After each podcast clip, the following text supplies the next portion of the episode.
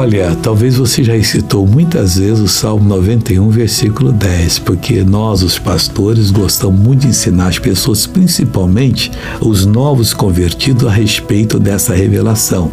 O homem que foi usado para escrever o Salmo 91, que é um dos salmos mais queridos que se tem na Bíblia Sagrada, declarou o seguinte, falando para minha pessoa e para a sua: nenhum mal te sucederá. Aí você diz, mas sucedeu, missionário. Deus falhou. Deus não falha.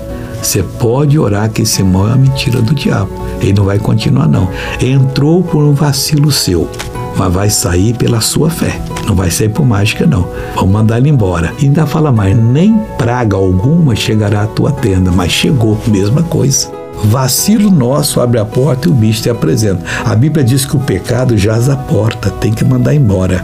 Já vamos orar já e Deus vai abençoar bastante em nome de Jesus. Agora eu quero orar com você. Pai, nenhum mal te sucederá. Isso é verdade. E eu oro por essa pessoa que está orando comigo porque o mal sucedeu. Não porque o Senhor falhou, mas porque ela não estava firme na fé. E praga alguma chegará à tua tenda, mas chegou na dela, pelo mesmo motivo. Mas pelo motivo da tua palavra vai sair agora.